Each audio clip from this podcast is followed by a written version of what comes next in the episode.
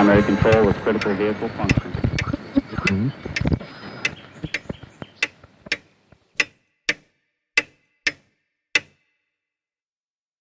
Herzlich willkommen zu einer neuen Episode von Zukunft Denken. Wir sind bei Episode 25 angelangt. Das Thema der heutigen Episode ist Entscheiden unter Unsicherheit oder vielleicht etwas genauer, unter welchen Voraussetzungen sind evidenzbasierte Entscheidungen angebracht und wie ist auf der anderen Seite unter Unsicherheit, insbesondere bei komplexen Problemen zu entscheiden. Das heißt, in welchen Fällen ist evidenzbasierte Entscheidung nicht möglich oder unter Umständen sogar gefährlich, wenn man das versucht. Vielleicht auch hier eine Anmerkung zu Beginn, ähnlich wie bei der letzten Episode. Dies ist keine Corona-Episode im engeren Sinne, aber die Pandemie ist ein gutes Beispiel für Probleme und Herausforderungen, wo wir unter großer Unsicherheit und zusätzlich unter komplexen Wechselwirkungen entscheiden müssen. Komplexen Wechselwirkungen etwa zwischen verschiedenen Menschen, zwischen Staaten, zwischen verschiedenen Systemen wie Gesundheit, Wirtschaft und anderen. Ich möchte zuerst beginnen mit der Frage, was man unter evidenzbasierten Entscheidungen im Besonderen am Beispiel Medizin versteht und dazu eine kleine Reise in die Vergangenheit machen. Beginnen wir mit dem Namen James Lind. Ich weiß nicht, ob da jemand bekannt ist. James Lind war ein schottischer Arzt des 18. Jahrhunderts. Und James Lind ist eng mit der Seefahrt verbunden.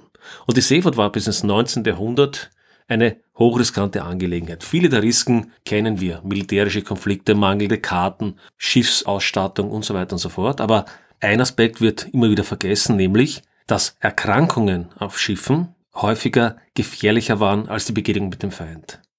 So gibt es etwa eine britische Expedition in spanisches Territorium in den 1740er Jahren und diese Expedition hat 1300 von 2000 Männern, britischen Männern, das Leben gekostet. Und zwar nicht etwa durch Kampf mit den Spaniern, sondern durch Erkrankungen.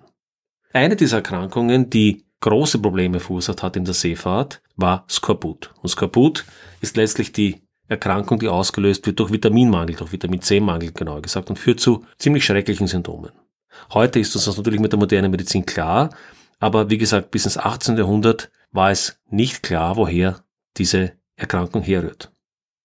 Und eben im Jahr 1747 war dieser genannte James Lind einer der ersten, die versucht haben, mit systematischen Untersuchungen und kontrollierten Experimenten festzustellen, was die Ursachen für diesen Skorbut waren. Und zwar auf der HMS Salisbury hat er eben im Jahr 1747 ein kontrolliertes Experiment mit zwölf Männern durchgeführt, die er in Zweiergruppen, das heißt sechs mal zwei Männer aufgeteilt hat. Und diesen Zweiergruppen hat er jeweils unterschiedliche Mittel verabreicht, die damals in der Vermutung standen, dass sie gegen Skorbut helfen könnten. Da waren Dinge dabei wie Cider oder Vitriol oder auch Seewasser. Gut, Dinge, die wir heute vielleicht nicht ernst nehmen, aber in der damaligen Zeit war es eben nicht klar. Aber auch zwei Orangen und eine Zitrone pro Tag wurde einer Gruppe verabreicht. Und wie wir heute wissen, Orangen, Zitronen enthalten Vitamin C und diese Zweiergruppe an Seefahrern, die eben die Orangen und Zitrone bekommen haben, konnten dann eben vom Skorbut geheilt werden, beziehungsweise haben die haben den Skorbut nicht entwickelt. Das heißt, das war einer der ersten systematischen medizinischen Versuche, die zu einer wichtigen Erkenntnis geführt haben. Ein zweites Beispiel möchte ich erwähnen, und zwar Florence Nightingale. Und das hat durchaus einen konkreten Anlass. Am 12. Mai hat sie Geburtstag. Und um ihren Geburtstag herum wurden wieder einige Radioberichte und, und äh, geschichtliche Artikel veröffentlicht über ihr Leben. Wie so häufig bei Berichten über Florence Nightingale wird die Geschichte der Lady mit der Lamp verbreitet, also was für eine aufopferungsvolle Krankenschwester sie nicht im Krimkrieg war und wie sie sich um die Soldaten und die Verwundeten gekümmert hat. Alles ist natürlich wichtig und sie hat wesentliche Beiträge zur Krankenpflege geleistet und auch im Besonderen in der damaligen Zeit sicherlich vielen Menschen auf dieser Ebene das Leben gerettet. Aber mindestens ebenso bedeutsam ist, dass sie einer der ersten waren, die mit einer modernen Begrifflichkeit genannt Data Science systematisch betreibt. Was bedeutet das? Man kann sie als eine der Pionierinnen der evidenzbasierten Medizin, ähnlich wie James Lind nennen, der evidenzbasierten Medizin und Gesundheitsversorgung. Man muss sich dazu vor Augen halten, dass die Todesraten in Londoner Spitälern zu dieser Zeit bei etwa 10% waren, im Krimkrieg um die 40%. Und sie hat sehr schnell gesehen, dass die Situation in den Lazaretten des Krimkriegs, aber auch in anderen Einheiten äußerst ungünstig war. Sie hat dann begonnen, systematische Aufzeichnungen zu machen, statistische Grafiken wie Polarplots und so weiter zu entwickeln Experteninterviews, strukturierte Questionnaires und solche Dinge zu machen und hat dann letztendlich aus diesen Erfahrungen und, und sehr detaillierten und gründlichen Studien dann zu Verbesserungen angeraten im Bereich der Administration, natürlich auch der Praktiken, der Pflegepraktiken, aber auch der Spitalsarchitektur, weil hier klar war, bestimmte Formen, wie Spitäler gebaut waren oder Krankenzimmer angelegt waren, zu einer höheren Todesrate geführt haben. Also sie war damit nicht nur eine hingebungsvolle Krankenschwester, sondern sie war eine äußerst intelligente Frau, die sehr systematisch, mathematisch mit Empirie gearbeitet hat, um aus Erfahrung zu lernen. Und damit kommen wir ins 20. Jahrhundert. Und da möchte ich als letzten nennen Archie Cochrane. Archie Cochrane beschreibt in sehr genauer Form und erkennt, dass eine systematische Untersuchung erforderlich ist in der Medizin und in der Pharmazie, um sinnvolle von sinnlosen oder gar gefährlichen Praktiken zu unterscheiden. Bedeutsam an dieser Stelle ist seine 1971 geschriebene und 1972 publizierte Monographie mit dem Titel Effectiveness and Efficiency, Random Reflections on Health Services zu nennen. Vergessen wir nicht, und das ist im 20. oder späteren 20. Jahrhundert und 21. Jahrhundert, wie wir heute leben, den meisten vielleicht gar nicht mehr klar, dass, sagen wir mal so etwas, etwas verwegen ausgedrückt, die Medizin vor dem 20. Jahrhundert vermutlich einer Menge Menschen das Leben gekostet hat. Es war in vielen Fällen gesünder, nicht zu einem Arzt zu gehen, als zu einem Arzt zu gehen, weil eine Menge an Praktiken verbreitet waren, die sich historisch traditionell überliefert haben, zum Beispiel der Aderlass, aber auch zahlreiche andere Praktiken, die tatsächlich vielen Menschen das Leben gekostet haben. Oder auch, selbst wenn sie das Leben nicht gekostet haben, wurden Praktiken gemacht, deren Effizienz und deren Wirksamkeit letztlich nicht geprüft waren. Und Archie Cochrane hat dann sehr genau beschrieben, wie wir heute Randomized Control Trials machen, das heißt Doppelblindstudien, wo zum Beispiel weder der Arzt oder die Ärzte noch die Patienten wissen, ob sie jetzt ein bestimmtes Medikament bekommen oder ein Vergleichsmedikament, ein Placebo oder vielleicht ein, ein Medikament, das bisher als Standard gilt im Vergleich zu einem neuen Medikament, das vermeintlich besser ist. Und erst mit diesen komplizierten und aufwendigen Kontrollversuchen wird es möglich, tatsächlich zuverlässig oder einigermaßen zuverlässig, wie wir gleich sehen werden, auf die äh, Wirksamkeit von Medikamenten und Therapien zu schließen. Das waren also ganz wesentliche Erkenntnisse des 20. Jahrhunderts, unter anderem Archie Cochrane, aber auch anderen, die auch in der Cochrane Collaboration heute verankert sind. Und damit sind wir am Ende des 20. und im 21. Jahrhundert angelangt und da möchte ich noch einen Namen nennen, nämlich John Ioannidis. John Ioannidis werde ich jetzt erwähnen und etwas später noch einmal und daher auch der Kontext zu Beginn.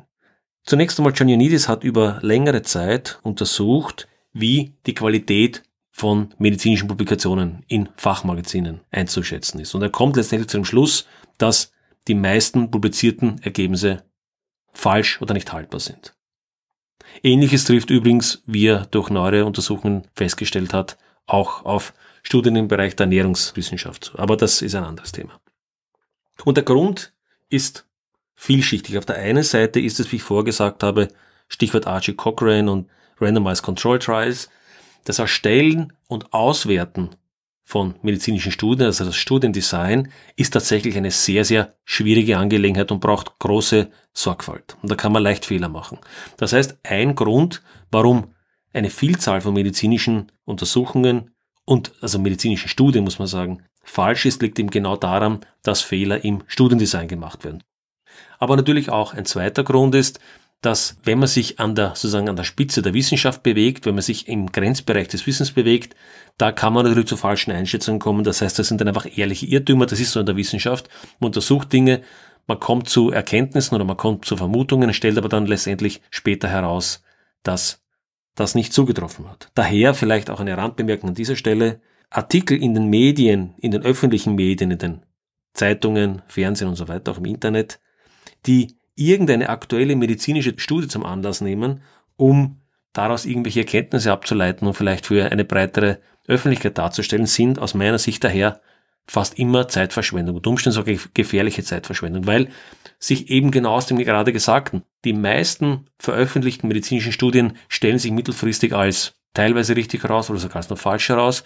Das heißt, es macht gar keinen Sinn als Laie, sich mit irgendeiner neuen Studie, die gerade publiziert wurde, auseinanderzusetzen, die Zeit und die fachlichen Experten weisen dann, ob an dieser Studie etwas dran war. Und das kann aber Jahre und umständlich sogar Jahrzehnte dauern. Das heißt, wir sehen, und das ist ein wesentlicher Beitrag von John Ioannidis, wie schwierig es ist, korrekt evidenzbasiert zu arbeiten, wie sorgsam man hier als Forscher arbeiten muss, wie sorgsam man hier in der Statistik und der Mathematik arbeiten muss und wie vorsichtig man mit der Interpretation der Ergebnisse sein muss. Und dennoch sind das die Werkzeuge, die wir heute in der evidenzbasierten Medizin haben, die wertvoll sind, wo wir viele wichtige und wesentliche Erkenntnisse gelernt haben. Das heißt, in vielen Fällen, in vielen medizinischen Fällen sind wir sehr, sehr gut beraten, uns auf Studien, die sich über viele Jahre entwickelt haben, wo dieses Wissen über viele Jahre geschärft wurde, sich daran zu halten. Aber, und jetzt kommen wir zum Kern der heutigen Episode, es gibt auch Fälle, gar nicht mal so wenige Fälle, wo die Berufung auf Daten und Evidenz sich als Fehler herausstellen kann. Und damit sind wir beim Titel der Episode Entscheiden und Unsicherheit angelangt. Stellen wir nochmal die Frage, wann evidenzbasierte Entscheidung die Basis des Handelns sein kann. Evidenzbasierte Entscheidung kann nur dann die Basis des Handelns sein, wenn es einerseits hinreichende Evidenz gibt, das heißt, wenn Erfahrungen genau dieses Sachverhalts oder eines sehr, sehr ähnlichen Sachverhalts mit hinreichend vielen Fällen in der Vergangenheit gegeben ist. Wir haben etwa diese Art der Erkrankung in vielen Fällen in der Vergangenheit beobachtet, mit unterschiedlichen Studien dokumentiert und mit unterschiedlichen Therapien oder Impfungen, ähnlichen Dingen eben untersucht und sind dann zu qualitativ hochwertigen Ergebnissen gelangt. Das heißt, wenn auch eine gute Datenqualität vorherrscht. Sowohl im Sinne der Vergangenheit, das heißt, dass man die früheren Vorgänge gut dokumentiert hat und diese auch gut versteht. Aber auch, und das ist ebenso wichtig, dass die aktuelle Situation gut quantitativ beschreibbar ist und gemessen ist. Und das ist immer in einer Krisensituation unter Umständen nicht gegeben. Und wir kommen gleich darauf zurück.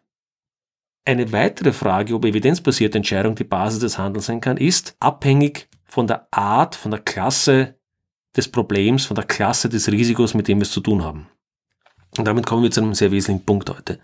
Ich möchte die Art von Risiken, denen wir begegnen, in vereinfacht drei Klassen einteilen. Die erste ist genau die, die wir gerade erwähnt haben.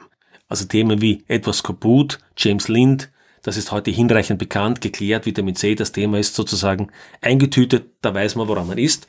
Das ist ein Thema, wo wir genau wissen, wie man dieses Risiko vermeiden kann und wie man, sollte ein solcher Fall auftreten, dieses behandeln kann. Das heißt, das sind Fälle, Klasse 1 Risiken möchte ich die nennen, die von der Wissenschaft gut verstanden sind, wo wir hinreichend Fälle in der Vergangenheit haben und daher die Risikobetrachtung auf Faktenbasis wissenschaftlich gut möglich ist. Die zweite Klasse von Risiken sind solche, die man unter Umständen der Zukunft gut verstehen kann, wo wir auch heute noch über zu wenig Daten verfügen. Zum Beispiel, weil es nur wenige Fälle in der Vergangenheit gab oder weil es zum Beispiel ein neuer Virus ist, der in der Form noch nicht aufgetreten ist. Wo wir zwar im Prinzip wissen, wie Epidemien ablaufen, wo wir vielleicht im Prinzip wissen, wie man mit Epidemien ähnlicher Art umgeht, aber eben diesen spezifischen Virus, wie zum Beispiel Corona, Covid-19, wir noch nicht genau kennen. Und die dritte Klasse ist ebenso wesentlich und überschneidet sich häufig auch mit der zweiten. Probleme, die wir prinzipiell nicht gut verstehen oder aus anderen Gründen nicht gut vorhersagen können. Zum Beispiel Probleme, die man auch als Fat Tail Risks bezeichnet. Warum Fat Tails? Das kommt von der Verteilungskurve der Wahrscheinlichkeiten bestimmter Eintritte. Und das sind also Probleme, wo extreme Ereignisse durchaus mit nennenswerter Wahrscheinlichkeit auftauchen können. Wir werden danach gleich Beispiele hören. Das Problem ist aber, dass der Eintritt dieser extremen Ereignisse zu katastrophalen Folgen führen kann. Oder umgekehrt kann man es genauso betrachten, wenn wir etwa an Investitionen im Finanzmarkt denken.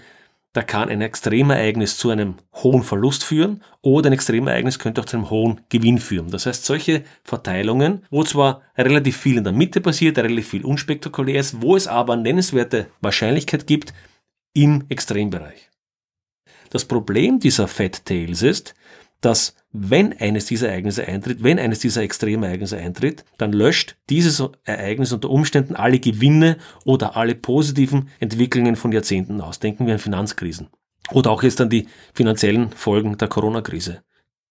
Die finanziellen Folgen der Corona-Krise wird in vielen Ländern wahrscheinlich das Wachstum von einem oder mehreren Jahrzehnten im wirtschaftlichen Bereich auslöschen. Das ist ein typisches Beispiel so eines Fat Tails, wo wir zwar wussten, das allerdings nicht vorbereitet haben, wo wir zwar wussten, dass solche Epidemien wahrscheinlich sind, aber aufgrund unserer mangelnden Vorbereitung letztendlich in genau so ein Risiko sozusagen voll hineingefallen sind und dann mit diesem Extremereignis nun große Schäden zu leiden haben. Weitere Aspekte, die in diese dritte Risikoklasse hineinkommen, sind immer Entscheidungen oder häufig Entscheidungen in komplexen Systemen. Über komplexe Systeme habe ich eine eigene Episode gemacht. Siehe auch bitte in den Show Notes, da wird das alles verlinkt und referenziert sein. Aber auch in dem Bereich, die man als Wicked Problems nennt. Und zu diesen Wicked Problems, die stehen in einem engen Zusammenhang mit komplexen Systemen, werde ich in den nächsten Monaten noch eine eigene Folge machen, die sich etwas genauer mit Komplexität von Systemen auseinandersetzt und mit eben sogenannten Wicked verhexten Problemen, wie sie 1971 beschrieben wurden und was das bedeutet. Also die Kategorie 3 sind Probleme, die wir prinzipiell nicht gut verstehen oder aus anderen Gründen nicht gut vorhersagen können. Und dies trifft auch häufig zu auf Systeme, die eng gekoppelt sind und vielleicht sogar noch automatisch reagieren, das heißt kleine Fehler schnell verstärkt werden. Um da ein Beispiel zu geben, solche eng gekoppelten Systeme, die sehr überraschend und schnell und fatal reagieren können, ist auch hier wieder an der Börse zu sehen. Hier haben wir es häufig mit automatisierenden Handelssystemen zu tun, die ein hohes Maß an Problematik aufweisen. Und da gab es mehrere Male in der Vergangenheit sogenannte Flash Crashs. Also ein Flash Crash ist etwas, wo in kürzester Zeit, oft im Sekundenbereich, ein Aktienindex abstürzt und sich dann unter Umständen wieder über Stunden oder Minuten oder Tage erholt. Ein solches Beispiel kannten wir aus dem Jahr 2010 etwa, gab es mehrere. Im Jahr 2010 etwa gab es infolge einer zwar größeren, aber relativ normalen Transaktion einen plötzlichen Absturz verschiedener Aktien. Zum Beispiel die Accenture-Aktie ist von 30 Dollar auf 0,01 Dollar in nur sieben Sekunden gefallen, also richtig kollabiert. Das ist also keine normale Börsenentwicklung mehr. Oder auch Procter Gamble ist von 60 Dollar auf 39 Dollar gefallen und zahlreiche andere Aktien wie Apple und so weiter haben ähnlich fluktuiert. Das sind nun Konsequenzen von komplexen Interaktionen verschiedenster Handelssysteme. Und das Entscheidende hier ist, dass man monatelang danach untersucht hat, um zu verstehen, was genau der Auslöser dieses Problems war und dem kaum auf den Grund gehen konnte. Das heißt, das, das haben wir hier so komplexe Systeme, die noch dazu eng gekoppelt sind und automatisch reagieren. In diesen letzten beiden Klassen, der Klasse 2 von Systemen, die wir noch nicht gut verstehen und Klasse 3 von Systemen, die wir prinzipiell nicht gut verstehen, ist es daher kaum möglich oder kann es eine Verlockung sein, zu glauben, evidenzbasiert zu handeln. Aber ein evidenzbasierter Umgang mit solchen Risiken ist in der Regel nicht möglich und führt unter Umständen sogar zu schweren Fehlern und zu Katastrophen. Illustrieren wir vielleicht diese drei Risikoklassen noch einmal, damit das auch gut verständlich wird. Die erste Klasse, also gut verstandene Risiken, wo wir viel Evidenz haben, sind Dinge wie die Masern, wo wir auch eine Impfung haben, oder ein Beinbruch, hunderttausende Millionen Beinbrüche, vermutlich über die Jahre in einem Spital, da weiß man genau, wie man das handhabt, mit welchen Methoden man hier umgeht. Oder auch Herzinfarkte. Autounfälle, wir wissen heute anhand von hunderttausenden Autounfällen, welche Art von Unfällen es gibt, wie das Auto reagiert, wie der Airbag reagiert und so weiter. Und all die Maßnahmen, die wir eingebaut haben, von Airbags, von Knautschzonen und so weiter, sind im Endeffekt ein evidenzbasiertes Handeln auf eine Art von Risiko, auf eine Art von Unfall, die man eben über viele Fälle sehr gut versteht. Aber auch Dinge wie Kinder, die im Swimmingpool ertrinken. Warum ich auf das Beispiel komme, ist, weil es in den Zeitungen, in manchen Tweets so ein Thema war, wo Ertrinken im Swimmingpool und Autounfälle mit dem Corona-Risiko verbunden wurden. Und wenn man das tut, begeht man einen schweren Fehler, wie wir später gleich sehen werden. Aber auch Rauchen und die Folgen. Auch beim Rauchen wissen wir seit vielen Jahrzehnten durch zahlreiche Untersuchungen, was die Risiken für Raucher sind. Und wir wissen im Grunde auch, wie man damit umgehen kann, nämlich nicht zu rauchen. Das ist ganz einfach, beziehungsweise in anderen Fällen auch, äh, wie man mit dem Risiko umgehen kann. In die Klasse 2 seltene Erkrankungen mit wenigen Fällen zum Beispiel, also Erkrankungen, die vielleicht nur ganz wenige Menschen betreffen, irgendwelche seltenen Gendefekte, ähnliche Dinge, wo man sich in der Medizin evidenzbasiert sehr schwer tut, weil man eben sehr wenig Vergleichsfälle hat, um zu untersuchen, ob bestimmte Therapien wirken oder nicht. Aber auch natürlich Pandemien oder, oder Epidemien wie Ebola oder Corona, wo wir nicht sehr viele Ausbrüche haben oder im Fall von Corona überhaupt mit einem neuen Virus zu tun haben, wo wir noch gar nicht genau wissen, wie reagiert denn verschiedene Bevölkerungsgruppen mit verschiedenen Vorerkrankungen? Wie ansteckend ist er? Wie tödlich ist er? Und so weiter. All das wissen wir zu Beginn einer solchen Pandemie nicht. Das heißt, solche Pandemien wie Corona fallen also in die Klasse 2, aber durchaus auch in die Klasse 3, weil sie auch von starken Interaktionen natürlich geprägt sind. Wer begegnet wen? Da haben wir gesellschaftliche Situationen. In einer Stadt, U-Bahnen, Mobilität, Arbeitsplatz, Umfeld und so weiter. Das heißt, wie bewegen sich Menschen, wie fliegen Menschen von Ort zu Ort und so weiter. Das heißt, wir haben hier sowohl eine, in Wahrheit eine Mischung aus Problemklasse 2 und 3. Aber auch andere Dinge, wie zum Beispiel Umgang mit neuen Technologien, wissen wir nicht genau, was ist die Folge einer neuen Technik, sagen wir Genschere, CRISPR-Cas zum Beispiel, hat offensichtlich bestimmte technische Vorteile, aber was sind die Seiteneffekte, was sind die Nebenwirkungen, die wir heute vielleicht nicht denken und so weiter. Das sind so typische Probleme der Klasse 2 und auch der Klasse 3. Und Klasse 3 sind eben solche, wo ich sage, ich habe komplexe Abhängigkeiten, die ich in Wahrheit nicht leicht vorhersagen kann und wo dann entsprechend die Folgen und Umstände, wenn Tail Risks auch noch gegeben sind, katastrophal sein können. Denken wir etwa an politische Konflikte. Politische Interaktion zwischen Ländern sehr schwer vorhersagbar. Wenn dann politische Konflikte vielleicht auch noch militärische Konflikte münden können und unter Umständen auch noch mit Technologien unterwandert sind, wie etwa Atomwaffen, dann kann sich aus einem schwer vorhersagbaren politischen Konflikt oder unter Umständen das Fehlern in einem System dann eine kriegerische Auseinandersetzung entwickelt, die geradezu katastrophal für die ganze Welt sein kann, wie eben bei einem Konflikt mit Atomwaffen. Zu dem Thema möchte ich auch nochmal eine eigene Episode machen, das vielleicht hier nur als Ankündigung. Aber auch Finanzmärkte, wenn sie ungeschickt gestaltet sind wie heute häufig, dass unter Umständen eben einzelne Probleme sich so dominoartig über dann weitere Systeme fortpflanzen können, too big to fail, wir kennen das alle äh, aus der Finanzkrise 2008. Oder natürlich ökologische Probleme. Denken wir an die letzten Episoden, Biodiversität, Klimawandel. Das sind komplex vernetzte Systeme, die zu diesen Problemen letztendlich beitragen und wo es Tipping Points geben kann, wo das Auslösen eines Tipping Points dann selbstverstärkende Prozesse auslösen könnte, die man dann nicht mehr im Griff hat. Gehen wir noch einmal zurück jetzt auf diesen Vergleich, den ich vorgebracht habe, weil es eben in manchen Medien auch ganz gern verglichen wird, naja, wie viele Todesfälle hat denn Corona ausgelöst und wie viele Menschen sterben jedes Jahr im Autoverkehr oder wie viele Kinder trinken jedes Jahr im Swimmingpool. So tragisch jeder Tod eines Kindes im Swimmingpool ist oder so tragisch jeder Autounfall ist und auch tödlicher Autounfall natürlich ist oder Rauchen jetzt Menschen umbringt durch Krebs oder ähnliches oder Herzinfarkt, so wenig oder gar nicht vergleichbar sind diese Risikokategorien eben mit einem Risiko wie Corona oder Klimawandel und ähnlichen. Warum? Unter anderem darum, weil wir uns immer die Frage stellen müssen, ob es komplexe Wechselwirkungen zwischen einzelnen Fällen gibt. Was meine ich damit? Wenn ein Kind im Swimmingpool ertrinkt, erhöht das nicht die Wahrscheinlichkeit, dass das Nachbarkind im Swimmingpool ertrinkt oder dass plötzlich in der Stadt viel mehr Kinder im Swimmingpool ertrinken. Wenn ein Raucher an Krebs stirbt, weil er raucht, bedeutet das nicht, dass rund um ihn fünf weitere Menschen Krebs bekommen. Wenn ein Alkoholiker an einer Leberkranken stirbt, dann stirbt nicht seine ganze Familie an derselben Leberkranken. Das sind also Risiken, die wir nicht nur gut verstehen und gegen die wir natürlich durchaus etwas machen können. Es gibt ja keine Frage, dass man gegen diese Risiken etwas unternehmen sollte. Aber es sind eben keine Risiken, die komplexe Wechselwirkungen erzeugen. Während hingegen andere Risiken, wie zum Beispiel politische Konflikte, da kann ein politischer Konflikt zwischen Nachbarländern, denken wir Indien, Pakistan, könnte dieser Konflikt, wenn der eskaliert, unter Umständen weitere Länder, China, Russland, USA und so weiter, in weiteren Folgen in den Konflikt mit hineinziehen und unter Umständen dann eskalieren und wie gesagt im schlimmsten Fall bis zu einem Atomkrieg münden. Nicht nur haben wir diese komplexe Wechselwirkung, sondern im Fall von katastrophalen Technologien wie Atomwaffen haben wir unter Umständen auch nur Reaktionszeiten, die so kurz sind oder Prozessketten, wo ein einzelner Fehler dazu führen kann, dass er letztendlich über Wechselwirkung mit anderen dann eben sich zu, einem, zu einer kompletten Katastrophe auswächst. Und eben genau in dieser selben Kategorie sind im Gegensatz zu Alkohol, Autoverkehr, ertrinkenden Kindern eben auch Finanzkrisen, der Kollaps einer Bank kann viele andere Unternehmen und Strukturen in den Abgrund reißen und eben Pandemien wie die Corona-Krise.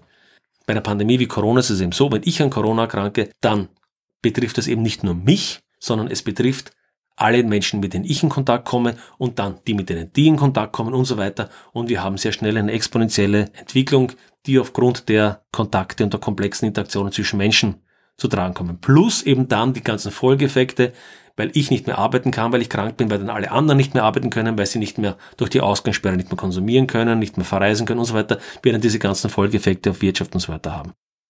Achten wir darauf, Risiken, die in unterschiedlichen Kategorien sind, nicht zu verwechseln. Und das war eben, und jetzt komme ich wieder auf Ionidis zurück, und da gab es einen in den letzten äh, Monaten noch sehr heftigen Konflikt zwischen John Ionidis und Nassim Taleb, dem Risikoforscher, wo Taleb Ionidis sehr stark angegriffen hat, weil Ionidis einen Artikel geschrieben hat, in dem er ein Zitat daraus äh, möchte ich vorlesen, in dem er geschrieben hat, in der Abwesenheit von Daten führt die Vorbereitung auf das schlimmste Szenario zu extremen Maßnahmen wie Social Distancing, Lockdowns. Leider wissen wir nicht, ob diese Maßnahmen wirken. Zitat Ende. Das heißt, er hat in diesem Artikel irgendwie nahegelegt, dass wir doch in der Corona-Krise nicht so schnell reagieren sollten, weil wir noch zu wenig Daten haben und dass wir vielleicht auf mehr Daten warten sollten. Und das ist natürlich nach äh, Nassim Taleb ein schwerer Fehler und ich stimme da Taleb zu, eben weil es sich hier um unterschiedliche Arten, um unterschiedliche Klassen von Risiken handelt. Und bei einer Risikoklasse wie Corona haben wir das Problem, je länger wir warten, der Einsatz von Maßnahmen exponentiell teurer und aufwendiger wird. Anders gesagt, je früher, je schneller, je aggressiver ich agiere, desto günstiger kommt es mir sozusagen, diese Krise einzudämmen und massive Schäden zu vermeiden. Außerdem wird in der Diskussion in den letzten Wochen, Monaten immer wieder auch eine falsche Dichotomie angeführt, nämlich es wird gegenübergestellt, wenn wir keinen Lockdown machen, wenn wir keine Maßnahmen setzen, dann würden zwar Menschen an der Pandemie versterben, aber die Maßnahmen sozusagen wären ja schlimmer, die Maßnahmen wären ja schlimmer als eigentlich das Problem, weil wir die Wirtschaft dadurch durch diesen Lockdown zugrunde richten. Also besser, wir machen das doch nicht. Aber das ist natürlich eine falsche Gegenüberstellung, denn die Annahme, dass die Wirtschaft ohne Schaden weitergehen würde, wenn man eine Pandemie voll ausbrechen lässt und dann unter Umständen Hunderttausende, vielleicht Millionen Menschen sterben, kann ja niemand annehmen, dass die Wirtschaft dann unter solchen Bedingungen störungsfrei weiterläuft. Und einen ähnlichen Irrtum erleben wir auch mit anderen Problemen komplexer Art, wie zum Beispiel der Klimakrise. Nur ein Wort dazu. Es wird keine Wirtschaft nach der Klimakrise mehr geben. Wenn die Klimakrise in voller Härte zuschlägt, wird diese Krise unsere Wirtschaft beenden. Daher ist es doch unnötig zu argumentieren, dass die Veränderung der Wirtschaft heute Geld kostet. Nun, wie vorgesagt, das Problem von Risiken dieser Art oder Probleme dieser Art ist, je länger wir warten zu reagieren, desto exponentiell teurer wird es, mit diesen Risiken umzugehen. Man kann vielleicht an der Stelle ergänzen, dass es einzelne Ökonomen gibt, die der Ansicht sind, dass ein späteres Reagieren bei Problemen wie der Klimakrise darum zu rechtfertigen wäre, weil Maßnahmen in der Zukunft etwa aufgrund der besseren technischen Möglichkeiten dann günstiger wären, als wenn wir sie heute machen, also quasi eine Diskontierung der Probleme in der Zukunft. Das ist aber vielleicht ein Thema, das wir in einem eigenen Kontext einmal diskutieren werden, weil das von sehr vielen Annahmen und letztendlich auch von sehr vielen Hoffnungen geprägt ist. Man lässt also ein Risiko exponentiell wachsen, in der Hoffnung, in der Zukunft über Maßnahmen zu verfügen, über Mittel zu verfügen, von denen wir heute noch keine Ahnung haben, noch keine Vorstellung haben.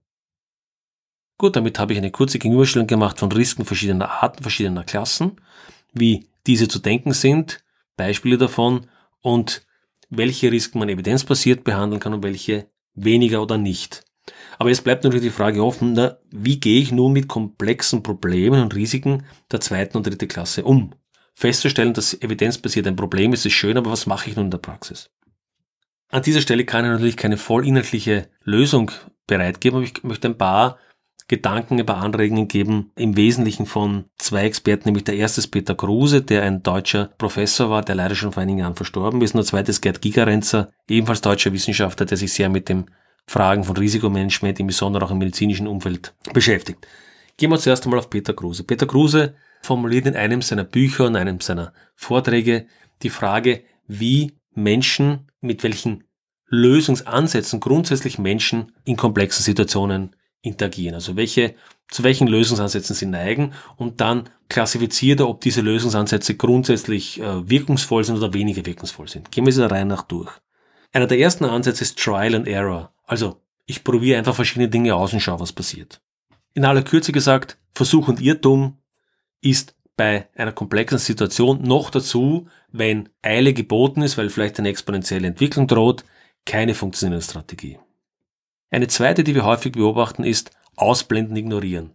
Also Menschen ignorieren schlicht ein komplexes Risiko, weil sie es nicht verstehen, unter Umständen, weil sie es gar nicht verstehen oder weil sie sich vielleicht mit dem nicht auseinandersetzen wollen. Wir haben das sehr ausgeprägt, dieses Ausblenden von Problemen und einfach in unseren alten Mustern bleiben soll, als ob nichts passiert wäre.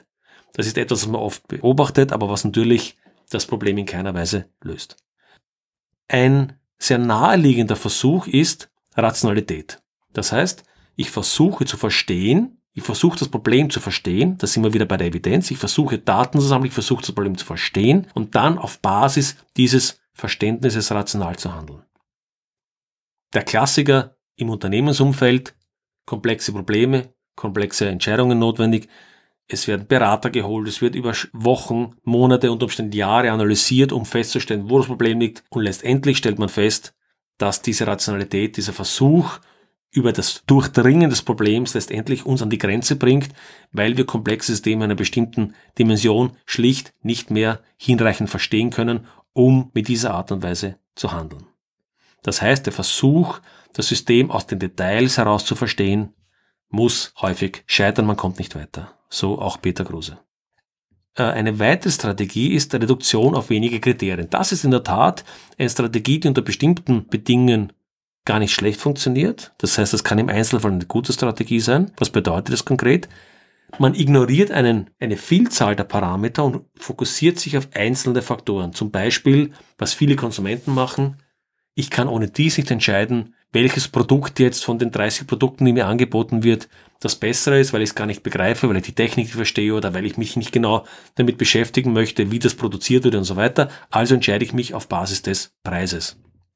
Also Konzentration auf einzelne Faktoren wie den Preis kann hilfreich sein. Manchmal kombinieren Menschen dann aber auch das mit einer Heuristik zum Beispiel. Sie sagen nicht, ich wähle das billigste, sondern ich habe für mich die Heuristik, ich kaufe ein Markenprodukt, weil ich irgendwie der Meinung bin, dass die Marke eine gewisse, eine gewisse Sicherheit mit mir, äh, mir bringt. Und dann kaufe ich nicht das billigste Produkt, sondern ich kaufe vielleicht ein Produkt in mittlerer Preislage. So, das ist also eine Mischung aus einer Heuristik mit einer Reduktion auf wenige Kriterien, das heißt in dem Fall auf den Preis.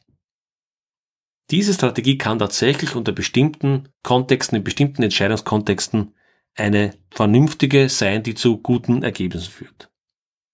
Allerdings muss es uns klar sein, dass das Spezialfälle sind, in vielen Fällen, wenn man Entscheidungen in komplexen Systemen versucht zu trivialisieren, dann zerstört man das komplexe System. Das heißt, man zerstört die Sachzusammenhänge und man begeht dann unter Umständen schwere Fehler. Und den letzten Aspekt oder die letzte Strategie, die Kruse erwähnt, und damit gehe ich auch schon zu Gigerenze über, ist, was Kruse als emotionale Bewertung oder Bauchgefühl bezeichnet. Gigerenzer nennt das Intuition und Gigerenzer bettet das ein bisschen in etwas ein, was er als drei Irrtümer bezeichnet im Bereich von solchen Entscheidungen. Nämlich erstens, der erste Irrtum, Intuition ist zweitklassig, bewusstes Abwägen ist immer besser.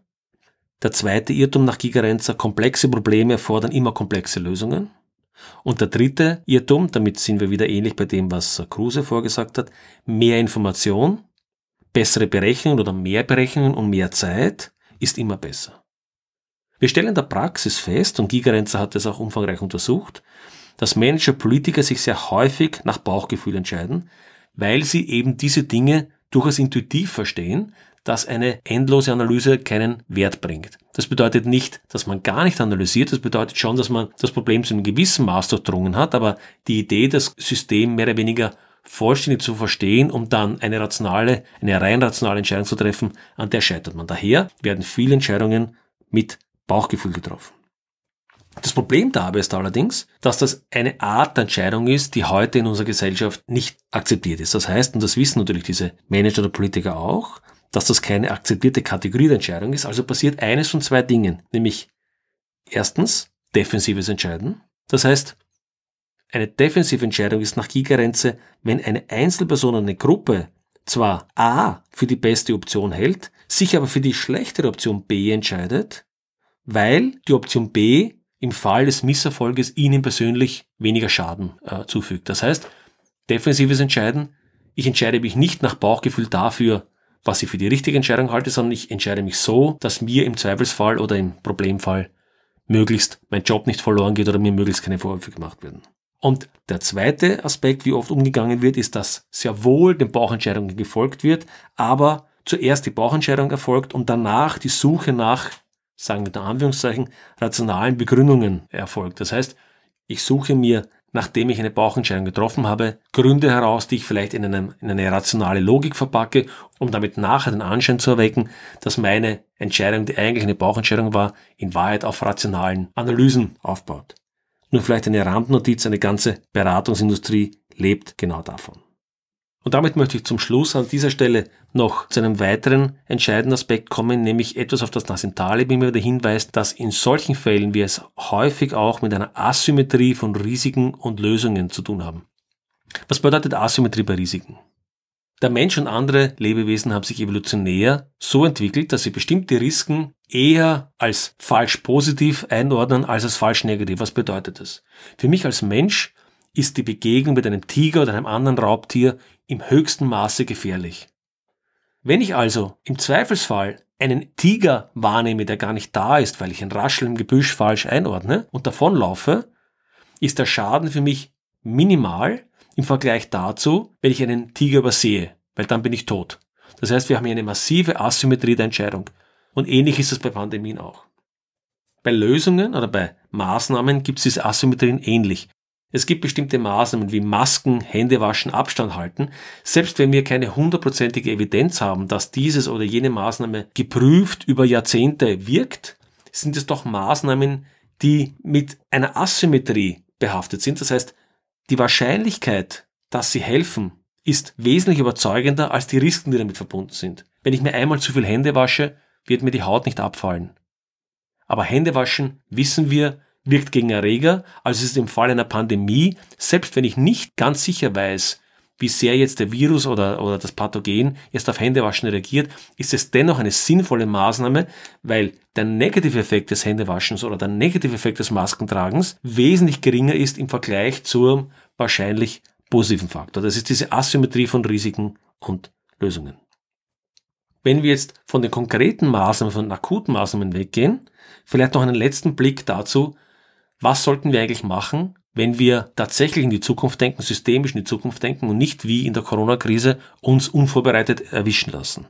Wir sollten eigentlich im Vorfeld auf Risiken dieser Art, die lange vorhergesagt waren und von denen wir wussten, dass sie eintreten werden, frühzeitig reagieren. Wie gehen wir also vorausschauend mit solchen Problemlagen um? Ein System sollte so gestaltet sein, dass der Eintritt eines unerwarteten Ereignisses oder eines seltenen, aber schlimmen Ereignisses nicht zu katastrophalen Folgen führt. Was bedeutet das? Hier möchte ich auch nicht so sehr ins Detail gehen, nur ein paar Gedanken an Ring bringen. Erstens einmal, Resilienz steht in einem gewissen Gegensatz zur Effizienz. Wenn ich aufgrund marktwirtschaftlicher Mechanismen Systeme auf Effizienz trimme, nehme ich immer Vielfalt aus dem System heraus, nehme ich Resilienz heraus. Das heißt, das System kann einen bestimmten Fall oder eine bestimmte Klasse von Fällen besser, effizienter abwickeln, aber sobald ich dieses Spielfeld verlasse, bin ich mehr oder weniger verloren und habe nicht mehr die Resilienz, mich auf veränderte Situationen einstellen zu können. Man könnte es auch anders nennen, Vielfalt statt Einfalt. Wir leben das in der Natur. Immer dort, wo die Evolution am Werk ist, gibt es eine gewisse Vielfalt in den Ausprägungen, eine gewisse Vielfalt in den Eigenschaften, die solche Tiere oder Pflanzen haben. Gibt es eine zu starke Verengung, dann führt unter Umständen eine moderate Veränderung im Ökosystem dazu, dass die gesamte Population ausstirbt. Habe ich aber eine gewisse Breite, eine gewisse Vielfalt, dann gelingt es, auf diese Veränderungen aus Populationssicht zu reagieren. Ein weiterer Aspekt, der damit auch in einem gewissen Zusammenhang steht, Verteilung statt Konzentration. Wir erleben das heute etwa mit Medizinproduktion oder mit Pharmaproduktion oder Maskenproduktion, die wir aus reinen Effizienzgründen etwa nach China oder in andere Länder ausgelagert haben. Und plötzlich finden wir, dass bestimmte Vorläufersubstanzen von wichtigen Pharmazeutikern vielleicht nur mehr in einem einzigen Unternehmen in China hergestellt werden oder Masken. Das heißt, wir haben hier eine Konzentration durchgeführt und diese Konzentration ist im Krisenfall immer höchst problematisch. Und jetzt versuchen wir verzweifelt eben diese Verteilung der Produktion wiederherzustellen. Etwas, was wir schon vor vielen Jahren hätten machen sollen. Ein weiterer Aspekt, den ich vorher bei den Flash Crashs erwähnt habe, lockere Kopplung. Systeme, die eng miteinander gekoppelt sind, führen im Problemfall an einer Stelle unter Umständen zu einem Dominoeffekt, wo dann dieser Fehler sich fortpflanzt über die gesamte Kette und dann kaum mehr aufzuhalten ist. Lockere Kopplung hingegen kann mir helfen, wenn das Problem an einer Stelle auftritt, es abzufangen, bevor es sich in andere Systeme weiter fortsetzt. Und natürlich auch Dinge wie Versicherungen, gut gemachte Versicherungen, die nicht mit Clusterrisken behaftet sind, also nicht wenn ein Land sozusagen einer, einer Krise ausgesetzt ist, geht die Versicherung auch kaputt, sondern eben Versicherungen, die so gemacht sind, dass sie wirklich Risiken über verschiedenste Träger, über Länder, über Regionen hinaus ausbalancieren, dann kann natürlich auch eine Versicherung hier ein wesentliches Hilfsmittel sein. Was kann man vorweg machen? Komplexität von Systemen hat man nicht immer in der Hand. Manchmal sind Systeme aus sich heraus komplex. Zum Beispiel, wenn viele Menschen zusammenkommen und interagieren, dann entsteht daraus eine Komplexität, die ich nicht wegbekomme. Aber es gibt durchaus Systeme, wo man die Komplexität selbst in der Hand hat. Zum Beispiel bei Finanzprodukten, bei finanziellen Systemen, Handelssystemen und so weiter. Oder um ein konkretes Beispiel zu bringen, das auch Gigerenzer in seinem Buch erwähnt, finanzielle Regulierungen. Basel 1, 2, 3 etwa. Das sind äh, Regulierungsdokumente, die bestimmte Aspekte der Finanzwirtschaft regulieren sollen. Und da beschreibt Gigerenzer, dass Basel I 1988 etwa 30 Seiten lang war. Die Berechnungen konnten mit Bleistift und Papier sozusagen erfolgen und auch verstanden werden und haben zu etwa 18 Seiten primärer Gesetzgebung in den USA geführt. Soweit so gut. Wurde aber von einigen Experten als zu einfach kritisiert. Okay. 1996 kam Basel II. Basel II hatte 347 Seiten. 347 Seiten regulative Gesetzgebung ist dann oft schon so komplex, dass in Wahrheit niemand mehr genau durchschaut. Dann kam die Finanzkrise 2008 und wie so häufig nach Krisen reagieren wir, indem wir Komplexität auf Komplexität legen, indem wir noch mehr Maßnahmen, noch mehr Regulationen und alles noch komplizierter machen, komplizierter und komplexer machen in Wahrheit. Die Reaktion Basel III, 616 Seiten. Mehr als 1000 Seiten primäre Gesetzgebung in den USA. Und die Folge ist ganz klar, die meisten verstehen die Konsequenzen dieser Regelung wohl nicht. Und natürlich auch die entsprechenden Berechnungen, die jetzt da hier stattfinden, müssten, um diese ganzen Effekte einzufangen. In der Praxis begehen wir sehr häufig den Fehler, dass wir versuchen, Komplexität mit Komplexität zu begreifen und damit in Wahrheit noch mehr Komplexität und noch mehr Risiko ins System hineinbringen. Ähnliches erleben wir bei IT-Systemen, wo wir aufgrund der Wechselwirkung verschiedenster Komponenten, die dann oftmals auch noch von schlechter Qualität sind, dann eine Komplexität in das Gesamtsystem hineinbringen, die wir zum Teil gar nicht mehr im Griff haben, wie wir an den vielen äh, sicherheitsrelevanten Vorfällen etwa bemerken können, die Tag ein, Tag aus passieren. Das sind natürlich Fälle, wo ich die Komplexität selbst in der Hand habe. Und wenn ich die Komplexität selbst in der Hand habe, kann ich auch versuchen, diese zu reduzieren. Das ist allerdings häufig eine schwierige Angelegenheit, aber eine wichtige. Gut, damit bin ich heute am Ende angelangt. Ich hoffe, ich habe ein paar Ideen gebracht, ein paar Gedanken zum Weiterspinnen, wo wir im Kontext komplexer Systeme, Risiken, die man evidenzbasiert oder auch nicht evidenzbasiert behandeln kann. Ich habe eine ganze Reihe von Dingen nicht angesprochen oder nicht detailliert oder nicht weiter äh, vertieft. So etwa die Frage, soll man evolutionär oder revolutionär in solchen Veränderungsprozessen vorgehen? Das habe ich in der Episode mit Frozen Accidents äh, etwas genauer erklärt. Aber ich habe auch noch einiges offen gelassen, mit dem ich mich in späteren Episoden auseinandersetzen möchte. Etwa eine etwas genauere Betrachtung komplexer Systeme und vor allen Dingen der Probleme, die mit ihnen auftreten können, wie die genannten Wicked Problems. Oder auch das, was Evgeny Morozov als Solutionism bezeichnet. Also die Frage, dass Technik oder das Problem, dass Technik unseren Blick auf Probleme verwirren oder verzerren kann und dass wir nach technischen Lösungen suchen, wo diese aber unter Umständen mehr Schaden als Nutzen anrichten. Oder ganz allgemein gesagt, die Wechselwirkung von Technik und Wissenschaft und wie wir da eventuell durchblicken können. Und zuletzt habe ich auch noch angesprochen das Thema politische Konflikte, internationale Konflikte und Atomwaffen. Das ist ein Thema, das äh, auch in höchstem Maße spannend ist und auch hier wird es später eine eigene Episode geben. Wie immer, die Referenzen finden Sie in den Show Notes. Ich bedanke mich fürs Zuhören. Wenn es Ihnen gefallen hat, empfehlen Sie den Podcast, die Episode weiter. Ich wünsche Ihnen damit einen guten Morgen, einen guten Tag oder einen geruhsamen Abend, je nachdem, wann Sie mir zuhören. Bis zum nächsten Mal.